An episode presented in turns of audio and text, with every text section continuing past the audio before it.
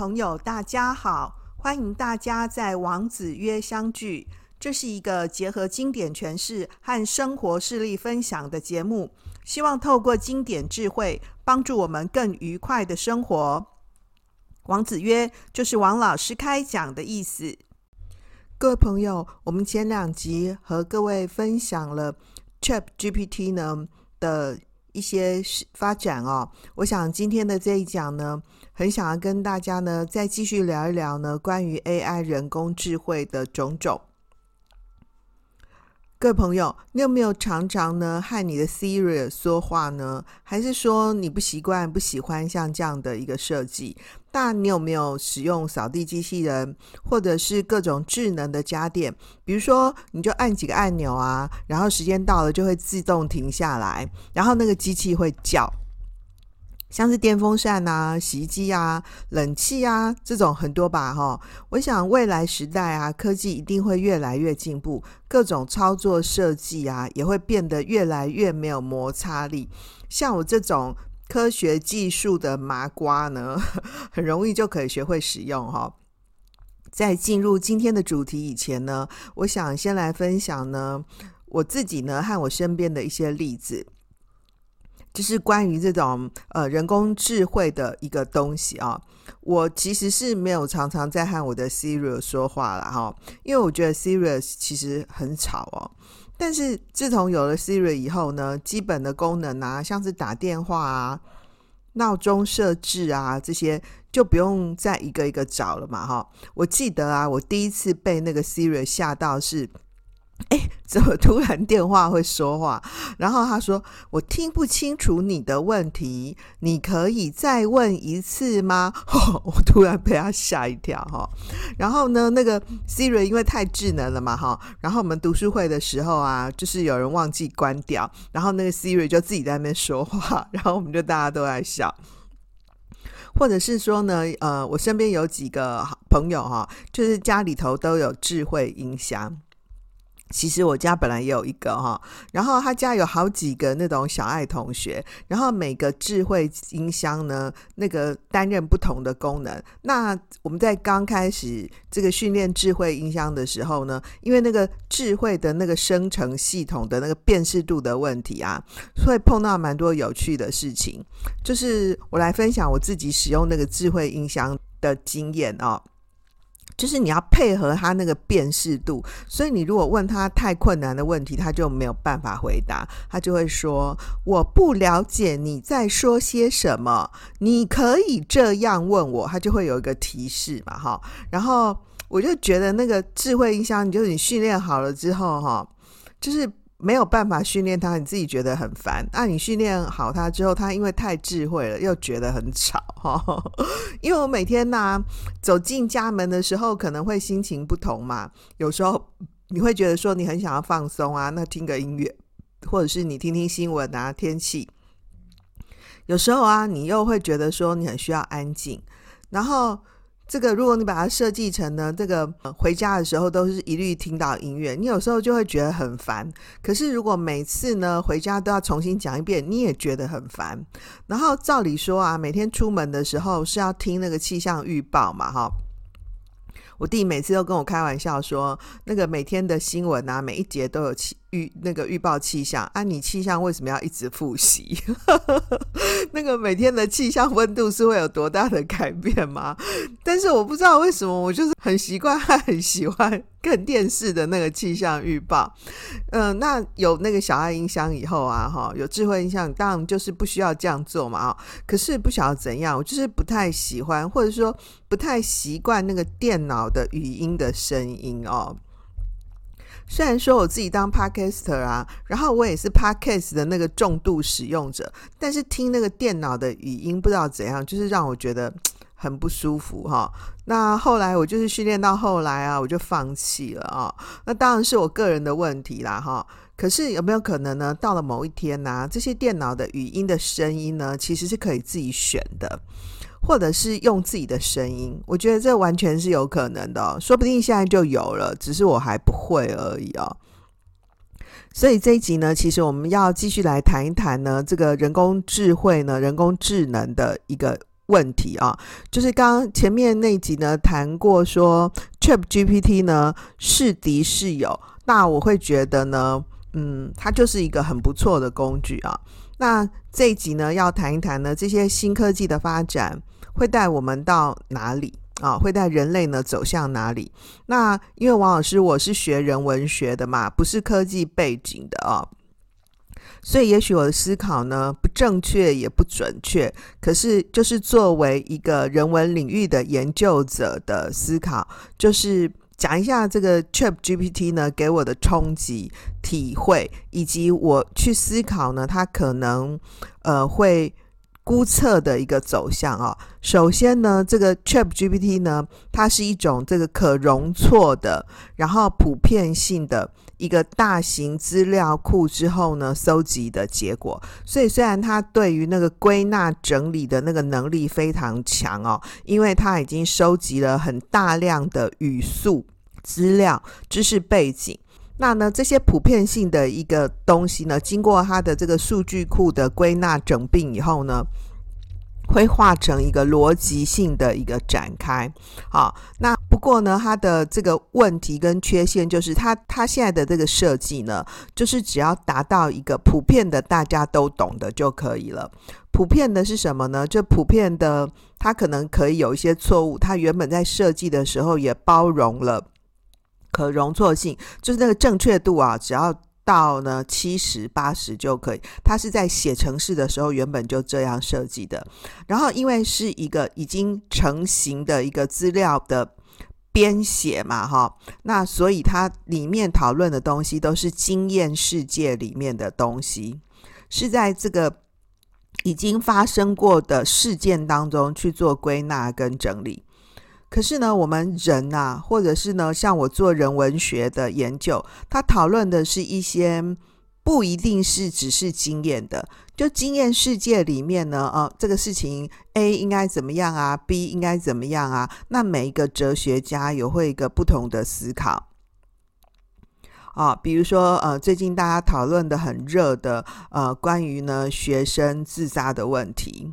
关于呢，星星呢，这个拍照的问题，不同立场的人呢、他可以有不同的说法。可是呢，这些人文领域啊，哲学呢，可贵的地方在哪里呢？他讨论的呢，是关于人类的信仰，或是人类的价值是什么？那还讨论蛮多呢，鲜艳的，鲜艳是什么意思呢？就是在经验之前的。啊，第一性原理，或是要讨论一些呢想象的世界，想象的世界就是现实里面呢啊不存在的啊。那可是他的这个想象的经验，又是建立在呢我们曾经有的经验当中。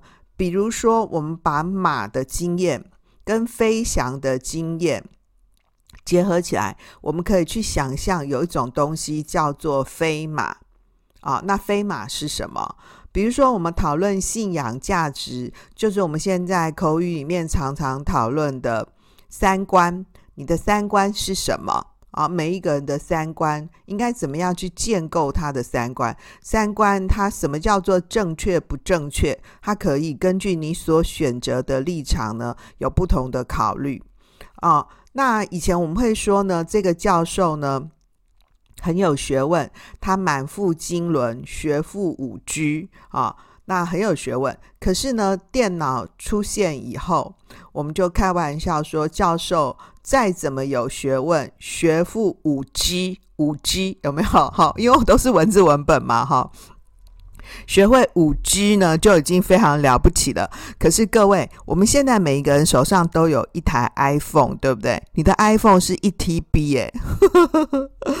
好，那 Google 出现以后呢，我们开始教学生呢要怎么样检索关键字，对不对？所以我们就说啊，我们已经不用再背书了，因为你再怎么样背书啊，反正你也背不过 Google。对不对？你只要呢，这个可以搜寻一下啊，你透过搜寻，你就已经可以，你就已经全部都会了。可是那背书是不是从此以后呢就没有意义呢？我还记得我被我的老师呢嘲笑过说，为什么硬要把它背起来？哈啊，我我我还记得我那时候回应我的老师说，因为我把它背起来呢，是代表有一些人你需要 Google，可是我连 Google 都不用哦，我直接就背出来了。那这当然是一个呢开玩笑的玩笑话了哈。可是呃，各位就可以发现呢，其实它是两种路径的不同思考哦。我们来谈一下呢，这个电脑的发展哦，在一九九七年的五月十一号呢，世界级的国际象棋冠军呢，这个加里卡斯帕罗夫哦，就是 Gary 啦哈，他跟那个 IBM 呢叫做深蓝的那个超级电脑呢，举行了一场的人机大战。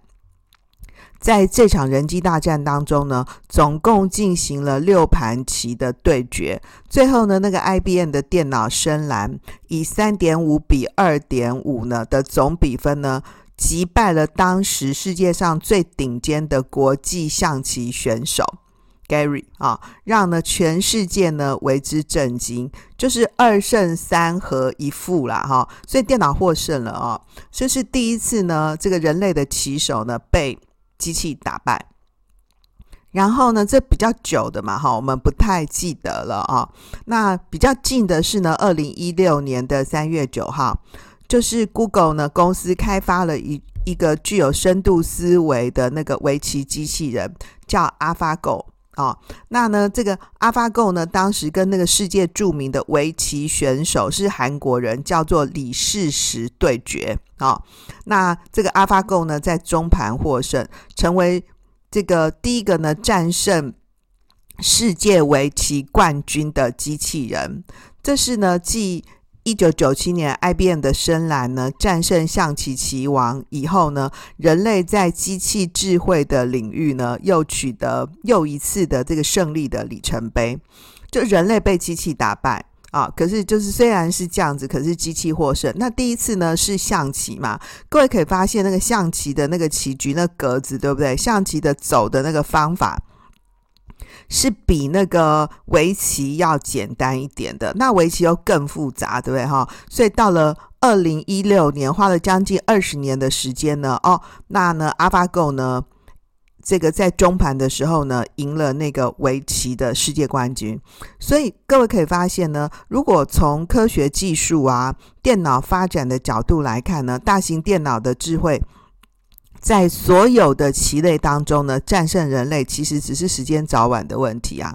因为机器运算的能力提升啊，是呈现指数型增长的，但是人类的智力进步呢，最多只能够做到线性增长，就算不错了。因此呢，一定存在一个时间点呢，让两者呢出现那个黄金交叉、死亡交叉。就是翻转过来，对不对？虽然说呢，从机器呢战胜象棋和围棋选手的时间，刚讲说中间隔了二十年，对，快二十年，因为那个围棋的那个套路模式啊，比象棋啊实在是复杂太多了。不过当年的那个 Google 啊，就那时候叫。Alphabet 啊，就是还是提前实现了这个目标。那你说，从此人类世界的这个职业棋手就被取代了吗？哦，那我们可以发现，起码到现在是二零二三年，对不对？还是没有啊，对不对？当年这些优秀的棋手呢，替训练大型电脑的这个数据模型呢，提供了很好的示例，让原本那个 AlphaGo 啊，在大数据跟演算法上面的智能表现呢，达到一种呢更趋近。完美的样貌，简单来说啦，就是可以让电脑呢更加深度的学习跟深度思维，这个成果当然是很好的嘛。那在这场胜利当中呢，那个韩国的棋手李世石扮演了一个很好的 beta 的测试者的作用，他其实是 AlphaGo 这个版本的试用者，所以因此啊，Google 的成功里面也有李世石的功劳。AlphaGo 的胜利啊，实际上是这些电脑科学家、计算机科学家的胜利，也是人类的胜利。但是，我们再进一步想啊，你下围棋啊、下象棋的目的是为了什么？只是为了获胜吗？还是还有别的？或者是说呢，你下棋呀、啊，不是为了获胜，那就是说你不必赢啊，你每次都输 也没关系咯，对不对？好像也不是嘛。那你说职业棋手啊，就是为了要赢得比赛嘛，那这样才有奖金啊。对啦，也是啊，也不是哦。比赛输了啊，没奖金固然是事实，但是如果你有机会啊，去认识这些职业选手啊，他们投身这样子的一个单一领域啊，蛮多时候就是为了服务自己的喜欢嘛，就他有兴趣去做，然后呢，他一直做，一直做，后来就变成了专家。哦，那他也愿意呢，在这个领域里面投注自己的时间精力。所以你选行业啊，找工作是为了服务金钱，还是为了服务兴趣呢？那个下棋有赢当然是很好啊。那但是如果没有赢，那就下次想办法要赢。那即使是对这个李世石来说，和机器比赛也是呢，他作为这个职业选手的职涯的里程碑。这个李世石呢，跟很多韩国人啊，也在说明呢，科技的发展呢，跟弘扬东方古老文化其实是各有价值的。那你可以发现，这种努力就蛮可贵的哦。电脑虽然在某些挑战当中呢，能够超越人类，胜过人类嘛，但是也证明了机器本身的局限性跟缺点。因为如果科学家们呢，想要制造出智慧机器，那么他们就必须重新的来定义呢，什么叫做智慧和思考。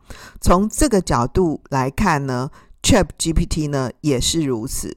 大部分的时候呢，我们去学围棋、去下象棋，就是一个娱乐的目的，觉得好玩嘛，所以有输有赢。你跟电脑比啊，你每次都输，或是。刻意设计成呢，你每次都赢电脑，那其实没什么好玩的。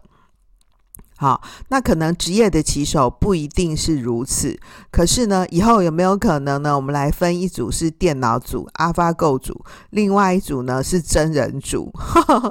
我在想哦，好，那因为呢我是人嘛，我觉得人的崇高呢跟可贵之处啊，就在于呢人有局限性。就是我们上次跟各位呢，这个提过的这个信仰啊、三观呐、啊，就是人之为人很特别的地方。这跟机械式的，凡事呢只讲求工具利益的、技术逻辑的很不同。更何况呢，这个目前呢，ChatGPT 呢在人工智慧的表现上，特别是中文领域哦，还有很多待加强的地方。这个举个例子来说哈，因为中文呢是复杂程度比较高的语言，那目前呢 ChatGPT 呢所容受的这个语料库啊，就是它所收入的这个语句呢词汇的这个资讯啊，还没有办法呢完全辨别在不同语境下的单一语词。这什么意思呢？我们举个例子来说啊，我们中文里面说的方便。你方不方便啊？在不同的语境下的意思呢是不一样的。比如说，我们会说：“哎，你什么时候方便啊？我去拜访你。”那这个方便呢，就是你有没有时间呐？我有没有机会啊？像这样啊。然后有人会说呢：“下次我去办个什么业务啊？盼望你帮忙，你给我，你给个方便啊。”那这个方便呢，是代表说，呃，你可不可以给我一些？就是便利性啊，哈，或是给我一些帮助啊，说明。那吃饭的时候呢，其中会有一个人会说：“哎，那个你们先慢用，我去方便一下。”那这个时候呢，这个方便呢，就代表说，诶，那个人他要去洗手间啊，他要去上厕所，对不对？各位，你可以发现，同样都是用“方便”这两个字。方便有时候会指的说，哎，你有没有时间？方便是你可不可以给我一些便利跟帮助？方便也可以说是要去上厕所、去洗手间。如果这些方便呢、只看字面的意思，那人家可能老外可能就会不懂啊。那为什么记者会说，那等你方便的时候，我再去采访你，帮你做专访？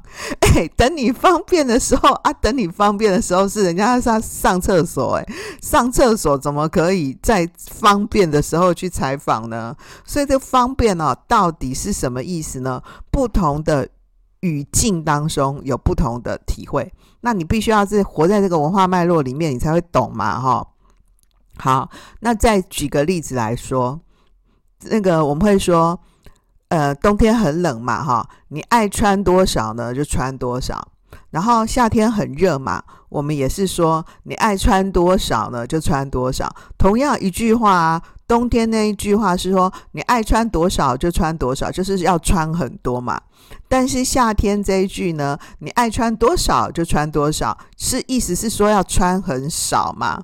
那在说话的过程当中呢，这个语音啊、声调啊、表情是目前呢 ChatGPT 呢没办法判断的。会不会有一天呢？因为人工智能进化呢，机器也懂了，我是不知道了哈。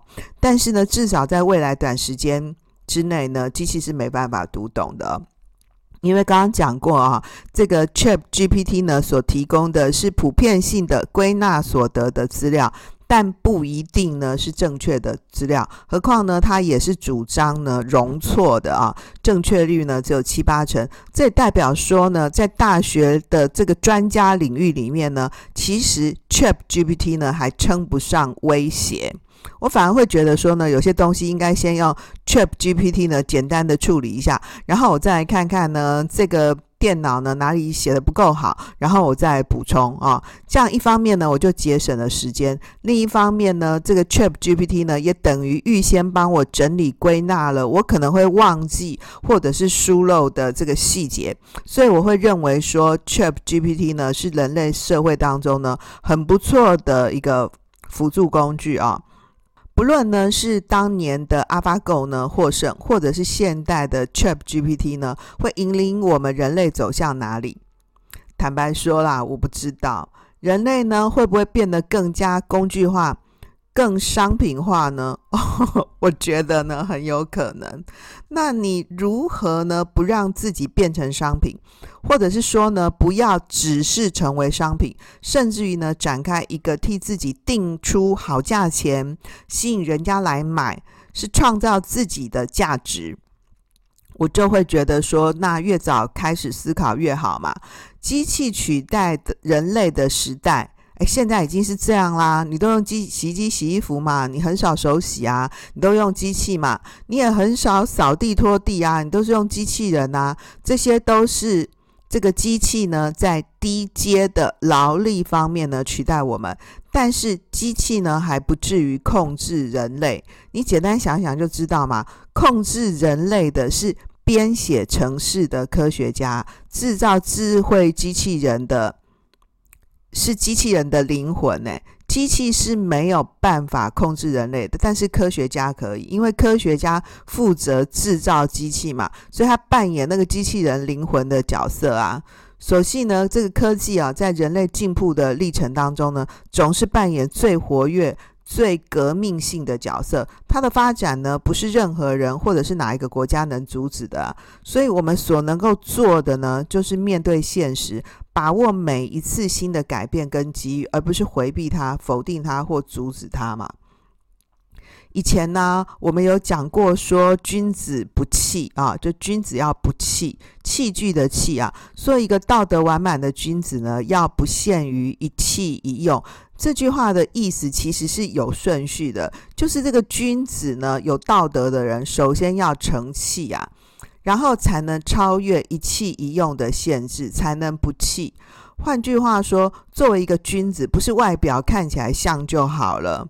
有道德不能够你自己说的啊，他能够不限于一才一艺，或者是某几种技能技艺，但也不是说呢，君子一定要多才多艺啊，而是要通于义，游于义。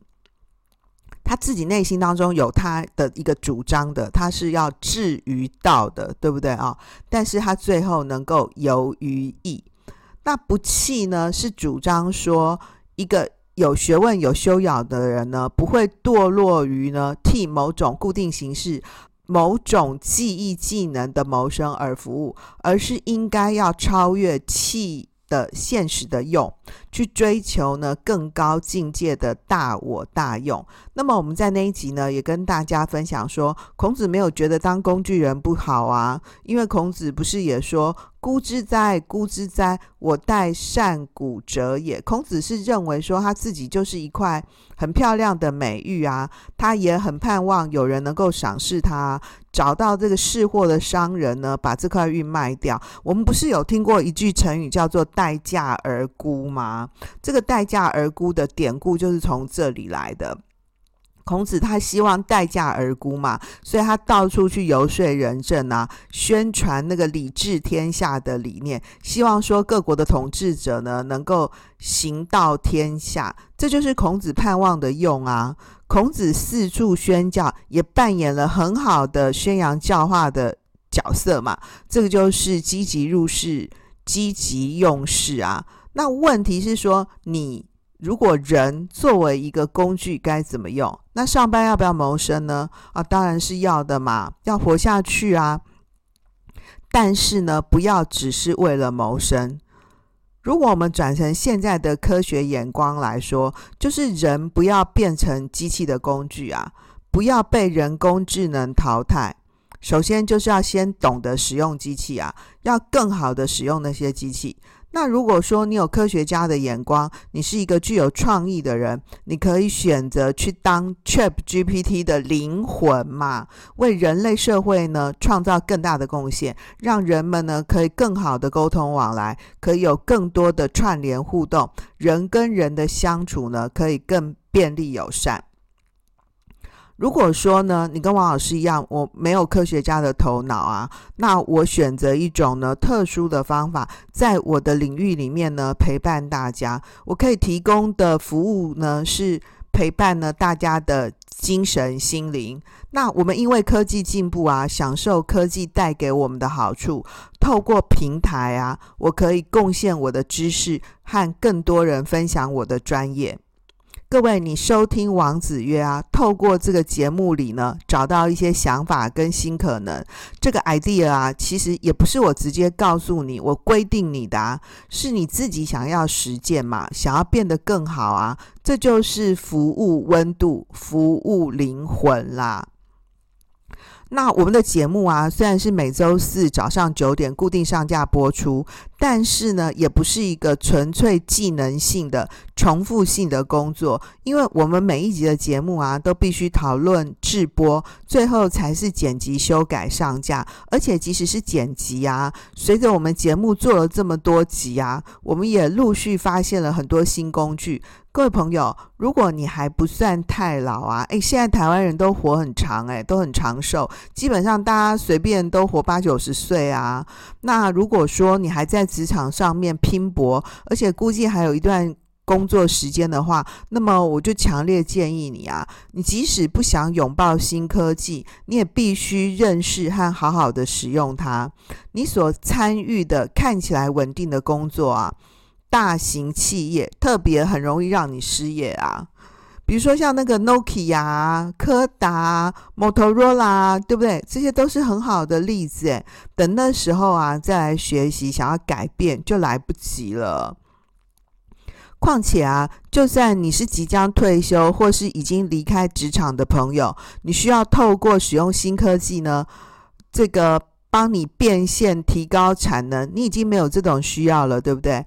但是呢，透过这些新技术啊，绝对可以活络你的生活，让你看起来更年轻、更有活力和更聪明、更有趣啊。然后你的身份证上面的年龄数字啊，就真的只是一个数字，没意义，因为大家会觉得哇，你好厉害哦。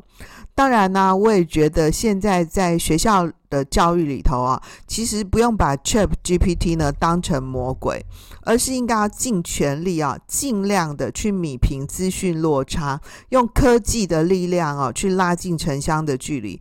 科技有没有可能呢，让人的思想变懒惰？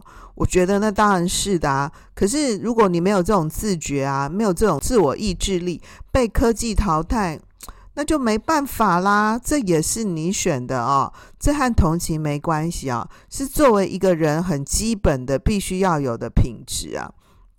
各位，我这样循循善诱哦，苦口婆心的告诉你哦，要提高警觉，提高思考未来，以免被机器取代，被世界淘汰。我还做了两集耶，这就代表说啊，ChatGPT 的发展哦，势不可挡了。那所以啊，我们不必挡啊，就参加它吧，不要怀疑了。好哦，回到今天的重点整理。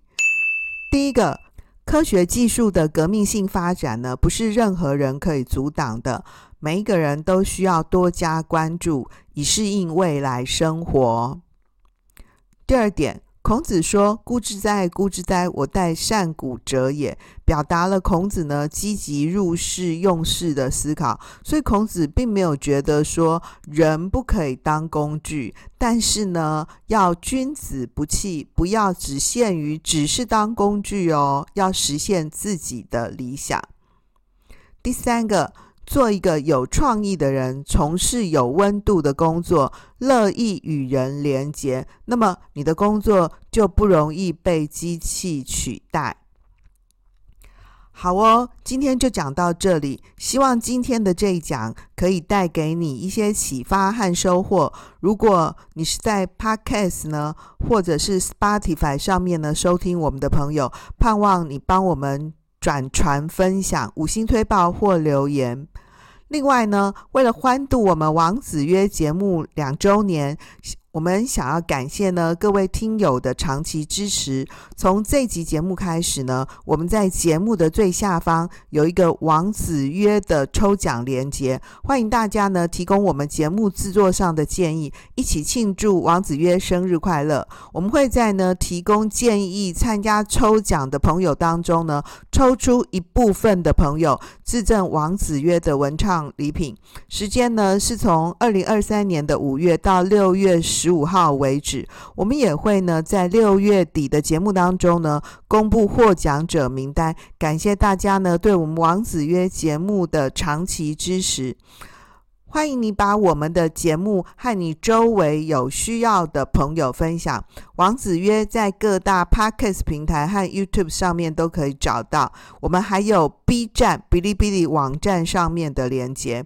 欢迎您按赞、留言、分享和参加抽奖哦！谢谢大家的收听，让我们透过经典好声音，感受经典智慧，一起发现一个更好的自己。我是王老师，我们下次见哦，拜拜。